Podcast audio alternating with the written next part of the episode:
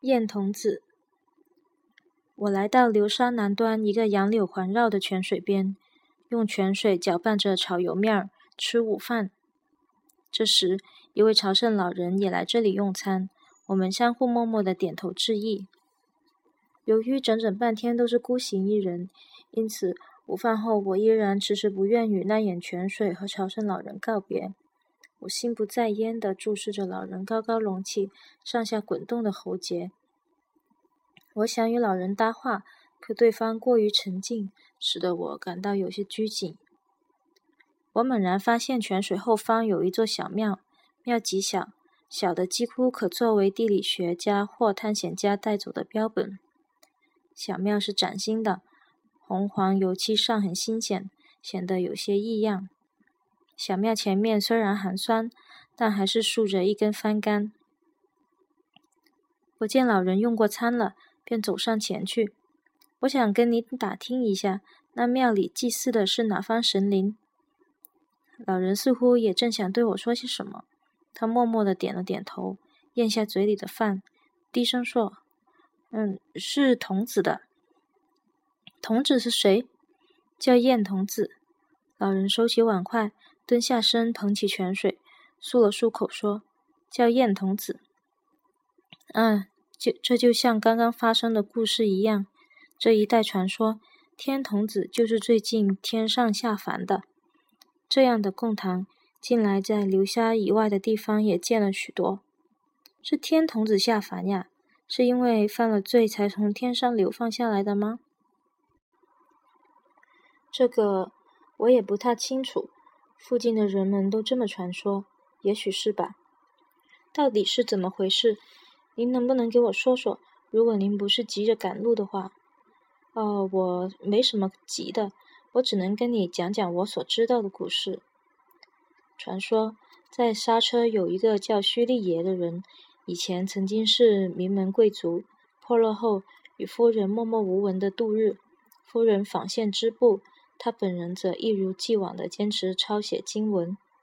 一天清晨，屈利野老爷与他持枪的表弟行走在原野上，地面是美丽的青石板，天空一片灰白，大雪即将降临。屈利野老爷对其表弟说：“你不要再杀生了，你还是快快改邪归正吧。”表弟冷冷地回答：“我改不了。你实在是个残酷无情的家伙。”你知道你伤害残杀的是什么吗？无论是什么，生命都是悲哀的。屈利野老爷反复教诲他的表弟。也许是那样，可也许并不是那样。如果真是那样的话，就更有趣了。行了，别说那些没用的，都是老黄历了。你瞧，大雁在那边飞吧，我这就射下来给你瞧瞧。说着，表弟端着枪，不知跑到哪里去了。屈利野老爷站在那里，盯着黑压压的雁群。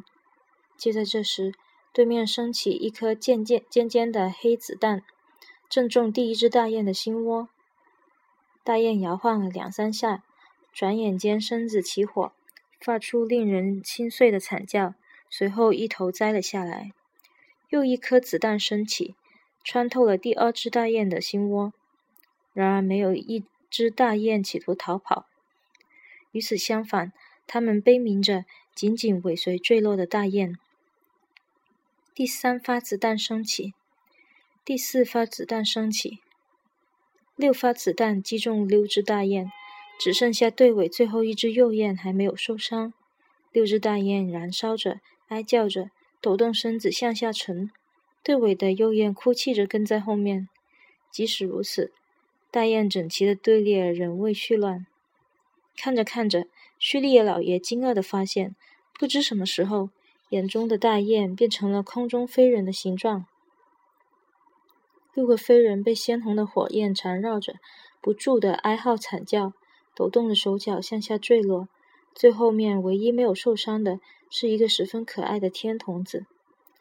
屈利叶老爷觉得自己好像在哪里见过这个孩子。第一个人很快落到地面，这是一位白须老翁。老人摔倒在地，身体仍然在燃烧，骨骼裸露的双手合在一起，好像在拜见虚利的老爷。他凄惨的哀叫：“虚利爷老爷，虚义利爷老爷啊！我求求您了，请您带走我的小孙子吧。虚利爷老爷上前扶起老人。好的，好的，我一定收留他。可你要告诉我，你们究竟怎么了？这时，大雁一只接一只落在地面，火焰仍在他们身上燃烧不止。他们中间有大人，也有佩戴美丽璎珞的女孩。女孩已成为熊熊的红火团，手却伸向队尾的小孩。孩子跑来跑去，哭个不停。大雁老人又说：“我们是天上的眷族，因为有罪，现在受命变成大雁。我们已经接受了惩罚，激将跪天。只是我这小孙子尚不能与我们同归，因为与您老人家有缘分，就请您收养他做你的儿子吧，求求您了。”虚利爷老爷忙说：“好吧，我全明白了，我一定抚养他。您放心吧。”话音未落，老人搓了搓手，头刚一垂地，便化为灰烬。虚利爷老爷和持枪的表弟呆立在那里，两人如同做了一场噩梦。事后，据叙利亚老爷表弟讲述，当时枪膛余热未散，子弹也少了许多。那些人跪倒过的那片草地。的确杂乱无章，更何况童子就站在那里。叙利亚老爷终于如梦初醒，对童子说：“从今天起，你就是我的孩子了。别哭，孩子，你以前的妈妈和哥哥们升到美好的国度去了。来，跟我走吧。”虚利尔老爷带着天童子回到自己家里，走过那条铺满青石板的小路时，寂静中。孩子轻声抽泣着，跟在虚利爷老爷身后。虚利爷老爷和夫人商量，想给孩子取个名儿，可考虑了三四天，也没想出个合适的来。没几天，这件事就传遍了整个沙车，人们都管着孩子叫燕童子。无奈，虚利爷老爷便也这么称呼了。说到这，老人长出了一口气，望着脚下一小片苔藓。我眼前清楚地浮现出那天从天而降、基础燃烧的身影。老人望了望我，接着讲述：刹车的春天快要过去了，原野上白花花的柳絮满天飞舞，远方冰山反射出难以形容的刺眼光芒，并在日光中流荡。果树婆娑起舞，百灵鸟在空中掀起清澈透明的声波。燕童子这年已经六岁了。春天里的一个傍晚，虚利尔老爷带着这个从燕界而来的孩子走在大街上，玫瑰色的云彩下，黑蝙蝠从眼前飞闪而过。孩子们在长棍上系一根绳子，互相追逐，跑来跑去。燕童子，燕童子！孩子们丢下棍子，手拉手围成一个大圈，将虚利爷父子俩围住。虚利爷老爷笑着迎接孩子们，孩子们齐声高喊，像往常一样嬉闹。燕童子，小大雁，燕童子，天上飘落虚利爷家。其中一个孩子开玩笑说：“大雁孤儿，大雁孤儿，春天到了，你还赖在这里吗？”大家哄的笑了。忽然，一块小石子飞来，打在燕童子脸上。叙利亚老爷赶紧护住童子，对大家说：“你们想干什么？”难道这孩子做了什么坏事？开玩笑可以，为什么要扔石头？于是孩子们纷纷嚷着跑过来向童子道歉，安慰童子。其中一个孩子还从围嘴兜里掏出一把无花果干递给童子。童子自始至终脸含微笑，叙利亚老爷也和蔼地原谅了大家，然后带着童子离开了那里。沐浴着浅玛瑙色宁静的溪崖，老爷对童子说：“孩子，你刚才真坚强。”童子扭住父亲说：“爸爸，我以前的爷爷身上有七颗子弹呢。”朝圣老人望了望我，我也一动不动地仰望老人那湿润的眼眶。老人接着讲道：“又一个晚上，童子久久难眠，在床上翻来覆去，显得十分痛苦。”妈，我睡不着。叙利爷夫人听童子这么一说，便走过去轻轻抚摸他的头。童子大脑早已疲惫不堪，如同罩了一层白网，悠来荡去。网中浮现出一轮红月，下面长着一片微菜样的嫩嫩芽，还有一个奇怪的四角形的软东西。那软东西越来越大，最后变成一个可怕的大盒子。夫人担心的对老爷说：“童子的额头非常烫。”须利野老爷对着刚动笔抄写的经文合掌必拜，便起身叫醒童子。给他系好红皮带，领他到街上。车站周围家家户户都已关门，星光下一排排房屋昏暗凌厉。这时，孩童子激地听见流水声，他想了想，问父亲：“爸爸，水晚上也流动吗？”叙利亚老爷抬头望望沙漠远空那闪闪亮的大星星，说：“河水夜晚也奔流不息。”河水无论是白天还是夜晚，只要不是平地，永远川流不息。童子大脑立立时平静下来，他想立刻回到母亲身边。爸爸，咱们回家吧。童子扯着屈利爷老爷的衣襟央求。两人一进家门，母亲就迎上前来。还没等母亲閂好门，童子已经爬上自己的床，衣服也没换，就呼呼睡着了。还有这样一段传说：一天。叙利亚老爷和童子一起坐在桌旁吃饭，饭菜中摆着两条用蜜糖煮的鲫鱼。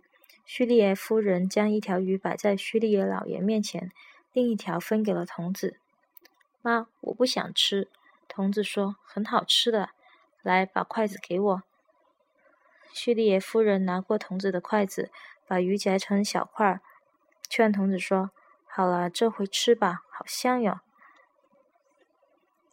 母亲夹鱼时，童子紧紧地注视着母亲的侧脸，突然感到万分惆怅，一阵悲哀居然袭来。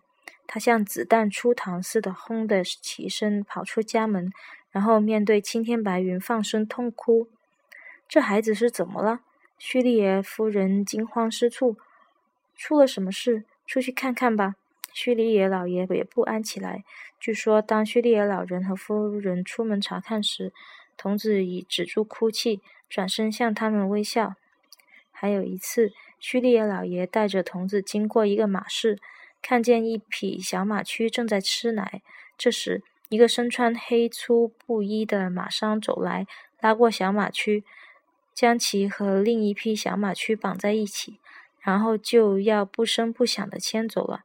母马惊恐地高声嘶鸣，但无济于事，小马驹还是被径直牵走了。走到远处拐角时，小马驹猛地扬起后蹄，驱赶腹扑的苍蝇。童子从旁看到母马那茶色的瞳孔，便突然搂住须利野老爷哭了起来。须利野老爷没有训斥童子，而是用自己宽大的袖口遮住童子的视线，迅速离开马市。须利野老爷让童子安坐在岸边绿色的草地上，拿出一大把杏子给童子吃，并温柔地问。你刚才为什么哭呀？当然哭了，爸爸。那些人硬是把小马驹抢走了。那是马，没有办法的。小马长大了，应该独立生活的。可那小马驹还在吃奶呀。要是一直留在母马身边，小马到什么时候都是要撒娇的。爸爸，他们要往母马和小马驹背上放很多货物，强迫他们走那些险峻的山路。如果没东西吃，还会把他们宰了，吃他们的肉。虚利野老爷装作满不在乎地说：“这些不是小孩子家家该说的话。”可虚利野老爷内心却觉得这位天童子有些令人可怕。虚利野老爷在童子十二岁那年，送他到离家稍远的首都的一家外道师塾去读书，母亲夜以继日地纺线织布，为童子寄学费和零花钱。冬天快到了，天山已被白雪覆盖，桑树的黄叶随风飘零。一天，童子突然跑回家来，母亲从窗里一眼望见了童子，便赶紧迎了上去。而须地野老爷却仰仗不知，继续抄写他的经文。你怎么这个时候回来了？我想以后一直同母亲一起干活，我没有功夫读书。”母亲担心父亲发火，连忙说：“小孩别说大人话，这是没有办法的办法。你还是快回去学校乖乖的念书，长大了要为大家办事。”妈妈，您的手净干粗活儿，那么干练粗糙，可我的呢，却这么白嫩。别说胡话了，人上了年纪，手都会蛀裂的。快别说这些了，你还是赶快回去安心读书吧。我只是盼着你赶快长大成人，要让你父亲知道了，准会批评你的。好孩子，听话，快回去吧。童子无精打采地走出院子，上了大道，可没走几步又回过头来。母亲迎上去送了他一程，那里是一片沼泽地。母亲临回去时说：“好孩子，快些走吧。”童子仍然久久矗立在那里。呆呆地朝家里眺望，母亲无奈，转身拨了根苇子，给做了个哨子，递给童子。童子终于迈开步伐，苇草在遥远阴冷的条纹云衬托下缓缓飘动。不久，童子的身影渐渐变小，最后消失在远方。天空传来一阵鸟群拍打翅膀的声响。须利野老爷从窗口向外望去，只见一对大雁正从空中飞过。他心里不禁咯噔一下。就这样，冬天到了。严冬过后，杨柳嫩芽透出柔和的光泽。沙漠上，热浪如同糖水一样往来溢荡。杏树和李子树相继绽开白花，接着树木草地也变得郁郁葱葱。玉碎般的云峰围绕着四方天宇。正值此时。刹车城镇边的沙土里，挖掘出一处古代刹车大肆遗迹。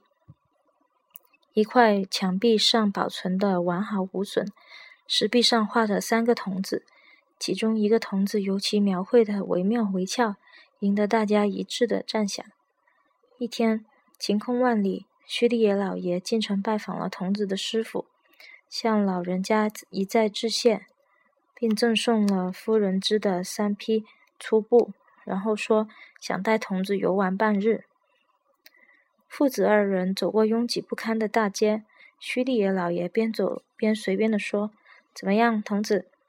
今天晴空万里，你这个年纪正是展翅高飞的好时候。”童子语气沉重的回答：“爸爸，我不想离开你，我哪里也不去。”须利野老爷笑了：“当然喽。”在人生这一漫长的旅程中，不应只自己一个人飞向遥远光明的天空。不，爸爸，我哪里也不想去。能不能谁也不离去？父亲对童子的提问有些莫名其妙。能不能谁也不离去是什么意思？能不能任何人都不要孤零零一个人离去？嗯，当然还是不离去的好。叙利亚老爷不假思索的顺口回答。二人穿过城里的广场，渐渐来到郊外，沙地一望无际。有一处被人们挖了一个大坑，很多人站在坑底。父子俩也好奇地跳下去观看。里面有一块古旧的壁画，虽然褪了色，但画上的三个天童子的形象依然十分清晰。看着这幅壁画，屈里老爷不禁大吃一惊。他顿时感到好像有一个什么沉重的东西。从远空飞来，并砸落在自己的头顶。他故作镇静地对童子说：“果然不错，实在太逼真了，简直逼真的可怕。